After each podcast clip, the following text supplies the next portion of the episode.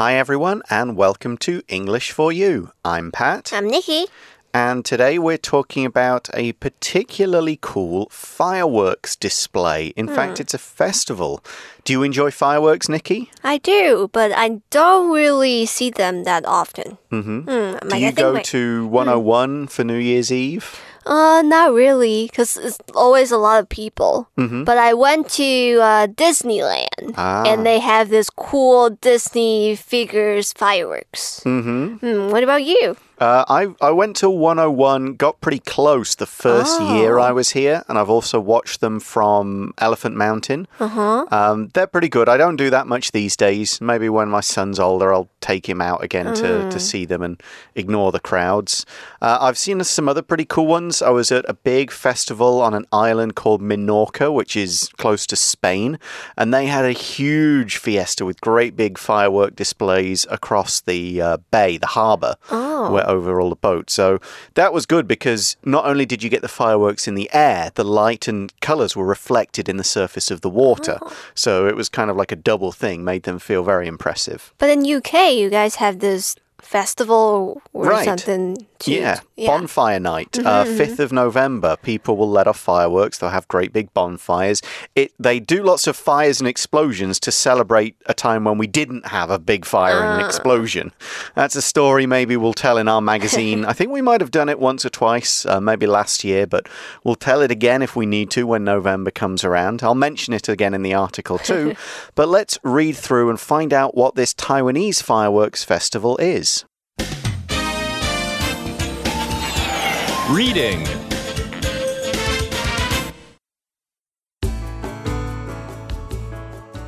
The Yanshui Beehive Fireworks Festival, a Taiwanese tradition for over 130 years. Imagine thousands of fireworks all going off at the same time. They light up the night sky and make a sound similar to thousands of bees streaming out of their beehives. These are familiar sights and sounds at the Yanshui Beehive Fireworks Festival in Tainan. This religious folk festival is celebrated each year on January 14th and 15th of the Chinese lunar calendar. In 2022, that date matches up with February 14th and 15th of the Western calendar. This tradition began in 1885 when Yanshui was affected by a cholera plague. Many people died of the disease every day. They prayed to the Chinese god of war, Guangong, to bring an end to the horrors of this plague. People paraded an image of Guangong around town. They set off fireworks contained in large structures that looked like beehives to drive away evil spirits. Afterward, the cholera plague ended. It's now believed that chemicals in the fireworks killed germs and the noise scared away rats that spread disease. So the article starts by saying, Imagine thousands of fireworks all going off at the same time. So let's get into what fireworks actually are. Uh, they're devices with some kind of explosive powder in them and other chemicals, and when they burst, when a fire reaches them or a spark, they'll make a big noise and colored lights. And the different powders you can put in there give them different colors. You get the ones that shoot up into the air, the ones that spin around, ones that go bang, and then the sparks that come off go bang again and make different colors and patterns. Like, phew. Exactly. All kind of fun stuff. And as Nikki said, here's our example sentence. In the UK, people set off fireworks on November 5th, bonfire night. 嗯，今天课文呢要介绍的就是盐水风炮，所以一开始就叫我们想象一下有上千个烟火同时发射爆发的样子。Firework 是名词，也就是烟火，像是在跨年的时候，一零一都会有倒数烟火那样。那发射到天空会有五颜六色的光线和图案。那除了 firework 之外，我们在台湾可能还很常见的就是 firecracker，也就是鞭炮，通常就是声音会很大声，像是过年啊，或者是开工的时候都会放的那种。And we've got a phrasal verb here we often use with fireworks to go off. To go off means to explode, to go bang, to make this loud noise and the gunpowder explode. So we tend to use it with fireworks, but we can say gun. How did the gun go off? Mm. Meaning when was it fired? How did it fire? Go off 这个片语的意思是爆炸或者是击发，通常用来说炸弹或者是火药爆炸。那呢，也可以当做枪的击发。So we're going back now to this image from the article about all these fireworks going off. We read, They light up the night sky and make a sound similar to thousands of bees streaming out of their beehives. So here we have the word beehives. A beehive is a place where bees live. Uh, now, they build their own little hives, but we can also build hives for them. Traditionally, a beehive was a dome shape, but you could use a square shape. Many other kinds of shapes are possible, and it's just the home for bees. And some beehives you can use to collect honey as well. 那之所以会叫做风炮，是因为这些放烟火的声音听起来很像，同时有好几千只蜜蜂从它们的蜂窝里面冲出来。Beehive 是名词，也就是蜜蜂的家。通常我们会在树上看到上面有很多个洞，住着很多蜜蜂的地方，也就是蜂巢。So, this kind of exploding, this light, this sound like bees buzzing together, we see, as the article says, these are familiar sights and sounds at the Yanshui Beehive Fireworks Festival in Tainan. Hmm. The word familiar means something that is common. This is a well known thing. It's not strange. It's not unusual in this situation. It's what you'd expect. It's what you're used to. Here's an example stinky tofu stands are a familiar sight to anyone who's been to a night market in Taiwan. 那所以这些就是在台南盐水蜂炮常常会看到的景象。Familiar 是形容词，指的就是常见的或者是普通的。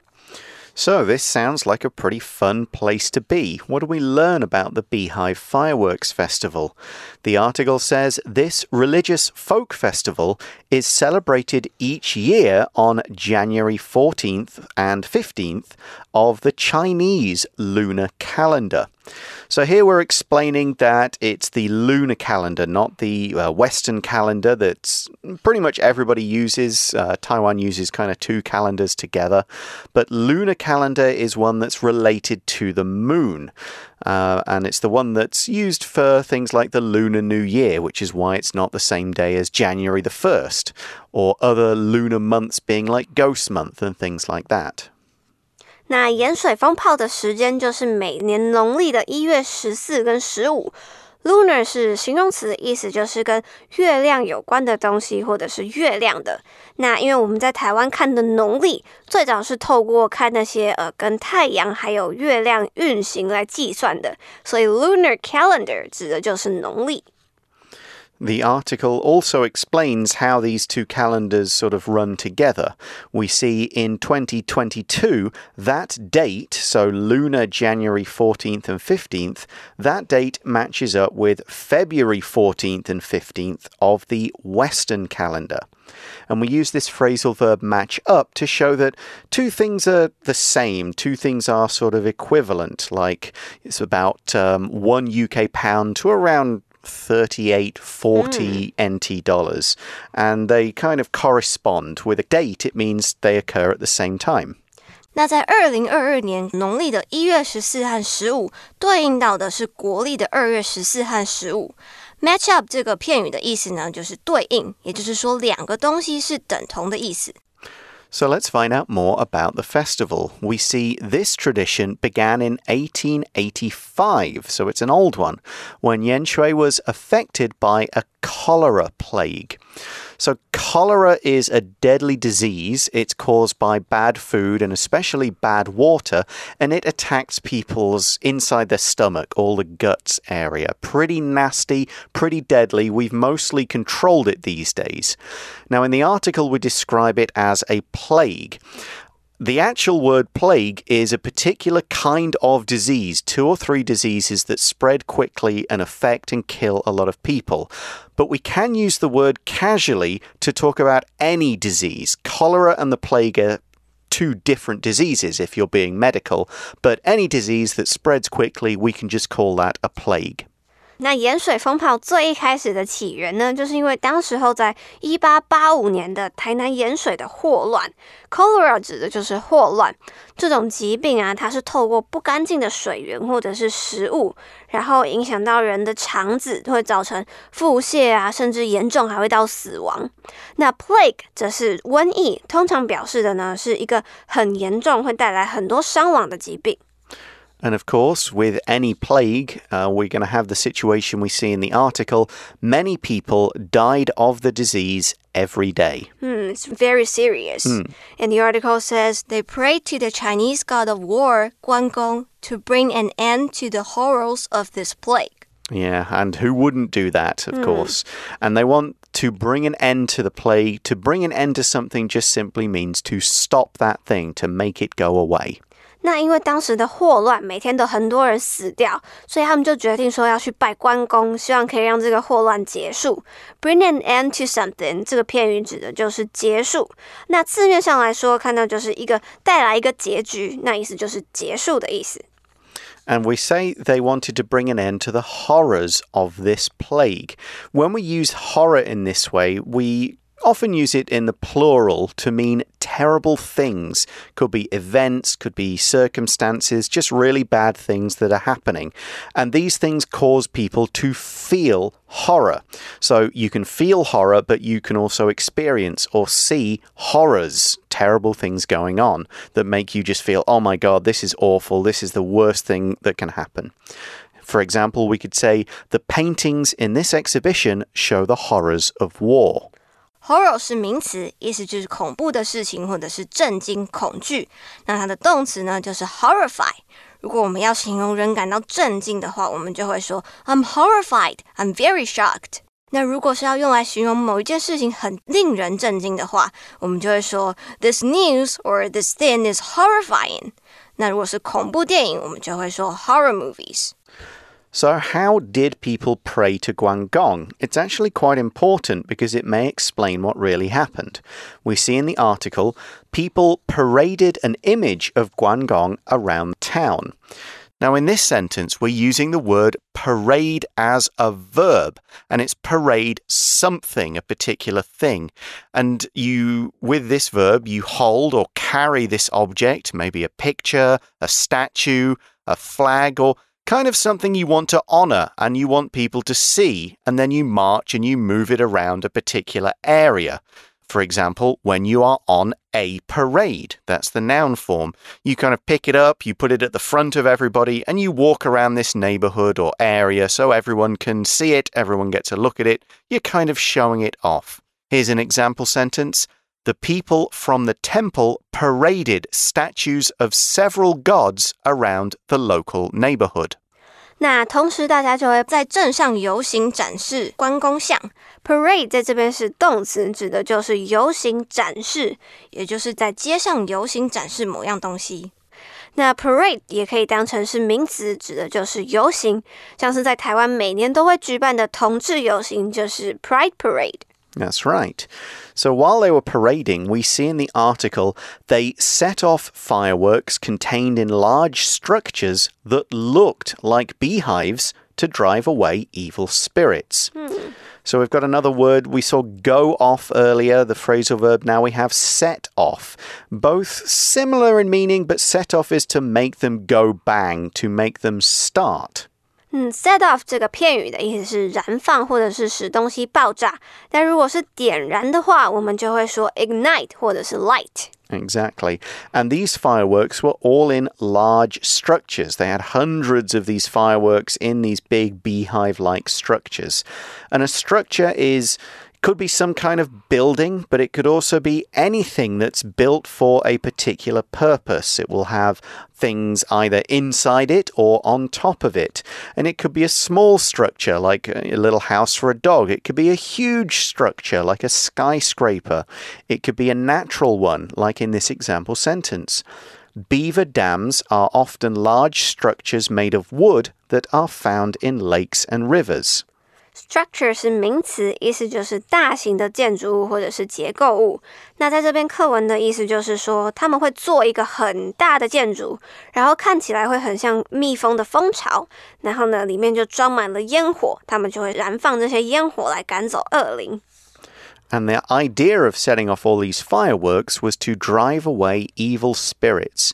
To drive something away, it's not, this isn't literal, this isn't put somebody in a car and take them off out of the place. It means to scare something away. You force it to go away with a loud noise or a scary look or something like that. 嗯，drive away 这个片语的意思是赶走或者是驱走，不是开车开走的意思哦。所以说，课文这里的意思就是说，他们要利用这些烟火 来把这些坏东西给赶跑、给吓走。And it worked because, as we see in the article, afterward, the cholera plague ended. So, afterward, or sometimes in the UK you might see it as afterwards with an S at the end, means that after a particular event and it's one that you've previously mentioned. So, you kind of know what we're referring to. If you don't know, you couldn't really use this word. You would have to say after the movie. But if you already know we're talking about a movie, you can just say afterward. For example, the friends had a nice dinner together. Afterward, they went to see a movie. So here we know afterward means after dinner. 那接着课文就说，在之后呢，霍乱就结束了。Afterward 或者是 afterwards 是一个副词，指的就是后来或者是之后。也就是说，可能你在说话的时候，前面有已经提到一件事情了，那在后面之后的事情，我们就会用 afterward。例句说，朋友们一起吃了开心的晚餐，在那之后，他们就去看了场电影。 So, what was going on here? Did Guangong kind of step in and stop this plague and drive away the evil spirits that were causing it? Well, people might still believe that, but as we see in the article, it's now believed that chemicals in the fireworks killed germs and the noise scared away rats that spread disease. Hmm. So I wonder if fireworks can kill COVID nineteen. It's worth a try. 那据说这些烟火里面的化学物质可以杀死细菌，而且这个巨大的声响也会把那些携带病毒的老鼠给吓走。那这边我们看到了一个文法是 it，然后再加上 be 动词 said，或者是 believe，或者是 reported that 什么什么事情，意思就是说，据说、据信或者是据报道说是怎么样。这边的 it 是虚主词，后面的 that 所引导的子句才是我们真正要看的主词。Here's an example sentence. It is believed that opening an umbrella indoors brings bad luck. 据说在室内打开雨伞会招致厄运。 And so the thing that people believe here is that fireworks kill germs. And the word germ is a casual term for bacteria, viruses, all these other tiny living things that can make you sick. It's not a term you'd hear a scientist use, but for most people, yeah, just nasty bugs that make you feel ill. 嗯，germ 是名词，意思就是细菌或者是病菌。那也就是比较口语的来说，bacteria。 Pat, do you think it's true that the fireworks can kill germs? I can see how uh, extra heat in the air might kill some of the things that are flying around in the air. Smoke maybe could do it as well. Um, I'd have to go back and look more into the real science mm-hmm. about whether that could work. It may be that just the plague was kind of over. Plagues do kind of run their course and stop eventually mm-hmm. once everybody gets immune to it. But yeah, maybe the fireworks and burning it away and clearing up the air did help.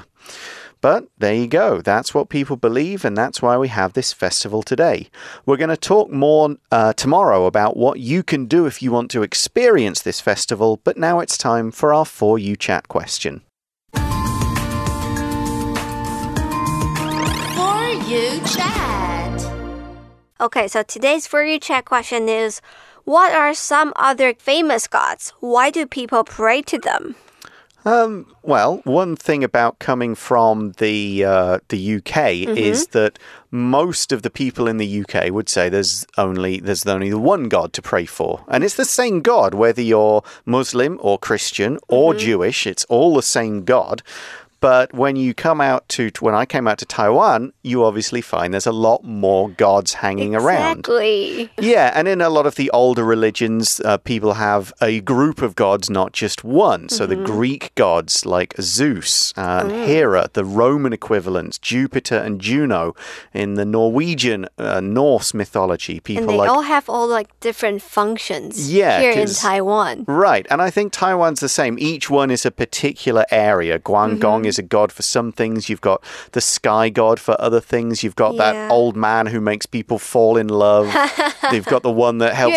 Yeah, people who do helps them do well on exams. You've got the different Mm-hmm. and Mazu. Buddhas. Yeah, the Matsu for the kind of sea Mm-hmm. and other stuff like that. Guanyin for other things. So there's a lot, and you pray to them just because you feel like you want a bit of extra luck in your life. You would Mm-hmm. like good things to happen, and so you do a bit of praying. I remember w- my wife, in order to firstly get pregnant and then to say thank you, went to the city god and his wife in uh, Dadaocheng Uh huh. over over by there. Yeah, She- and the thing is that you pray for something, and if it happens, and afterwards you have to go back exactly. to tell them like, "Oh, thank you for giving me something, something." Yeah, uh, I'm all for it. I, I, I think it's quite nice. Mm-hmm. So I don't do it myself because if I don't believe in it, it would kind of be a lie. But I'm perfectly happy to go along with it.